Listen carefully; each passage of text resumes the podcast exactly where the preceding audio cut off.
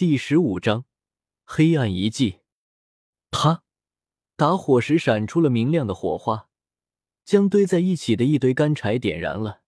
李胜支起了一只铁锅，向里面倒入了一些水和食物。呼做完这一切后，李胜抹了抹头上的汗珠。虽然自己已经没有了性命之忧，但是身体的虚弱却是实打实的。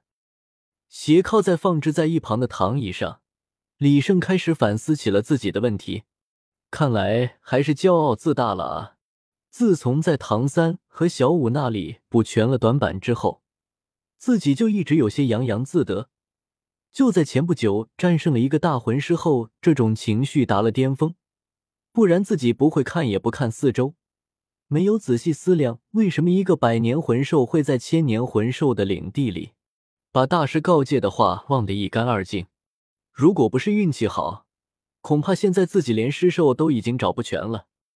李胜长出了口气，告诫自己要牢牢记住这个教训，然后开始清点这次火中取栗所带来的好处。道虽然自己现在十分虚弱，但李胜却知道自己比之前强了很多，魂力的数量和质量都有了数倍的提升。身体虽然还没有完全痊愈。但是李胜却能感受到自己的力量、速度、骨骼坚韧度和内脏的强度都有了很大的提升。或许这就是破而后立吧。凡是摧毁不了我的，都会使我更强大。李胜是放出了板砖武魂，发现板砖的颜色又变了，变成了花岗岩般的颜色，硬度也提升了不少。如果上次刘三斩的是这块板砖的话，想要轻易将它斩断，可不是那么容易的了。默默的感受了下新的魂环带来的魂技，眼中出现了一片喜色。李胜心中一动，手中的板砖立刻发生了变化。只见板砖之上竟然冒出了根根尖刺，散发着森冷的寒光。这下板砖杀伤力不够的问题终于解决了。这还只是魂环附带的功能罢了。李胜发动了魂技，只见板砖竟在慢慢变厚变大，立在身前像一堵城墙一般，上面还长满了尖刺。哈哈哈！李胜不由得笑出了声。这个魂技板砖能变大的程度是没有极限的，你输出的魂力越多，板砖就会变得越大。以李胜目前的魂力来说，用尽全力可以将板砖变大到一辆大巴车那样大。还能激发魂力，将板砖表面的钉刺全部发射出去。看来第二魂环继承了变异级灵犀最强大的一个技能。如果将板砖扔到敌人上空，然后再变大，忽然砸下，这样的攻击简直惊天动地。既然如此，就把这个魂技叫做翻天印吧。李胜摸着下巴，心里十分激动，希望有一天能像翻天印一样。板砖一出，一座大山盖了下来。回想起当时的凶险，李胜到现在心里还很后怕。若不是口香糖武魂的第一魂技，让他摒弃了一切负面情绪的干扰，始终能够保持在最冷静、最适合自己的状态中，恐怕早就因为疼痛流血而亡了。在吸收魂环的时候，口香糖武魂又一次的救了自己。李胜没想到，口香糖武魂竟能主动吸收另一个武魂消化不了的魂力，而且自己两个武魂的第一魂环年限竟然增加了不少，这让他越来越喜欢自己的口香糖武魂了。到现在，李胜才发现，口香糖武魂不仅不需要魂环，只要另一个武魂晋级就能跟着晋级，而且还能帮助另一个武魂吸收魂环，这还不算什么。最重要的是，口香糖武魂竟然能在每次晋级时提升之前所有魂环的年限。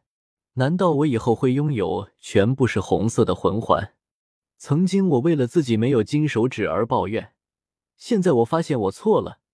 这从前世带来的口香糖武魂才是我最大的金手指啊！就在李胜还在想入非非着的时候，架在火堆上的锅已经烧开了，锅里的水咕嘟咕嘟的冒着热气。浓郁的食物香味冒了出来，打断了李胜的思路。李胜的肚子不由得咕噜噜叫了起来。人在恢复的时候会消耗很多能量，更何况李胜伤的那么重，连血都快流干了。虽然有着口香糖的治疗，但是充足的营养往往能够加快恢复的时间。顾不得烫，李胜迫不及待的吃了起来。吃饱喝足之后，李胜借着火堆的光芒，看了看这个巨大的地下空间，发现这个巨大的空间有着人造的痕迹，而自己的手环却在一闪一闪的散发着荧光。之前在外界的时候，李胜确信自己的手镯并没有这样。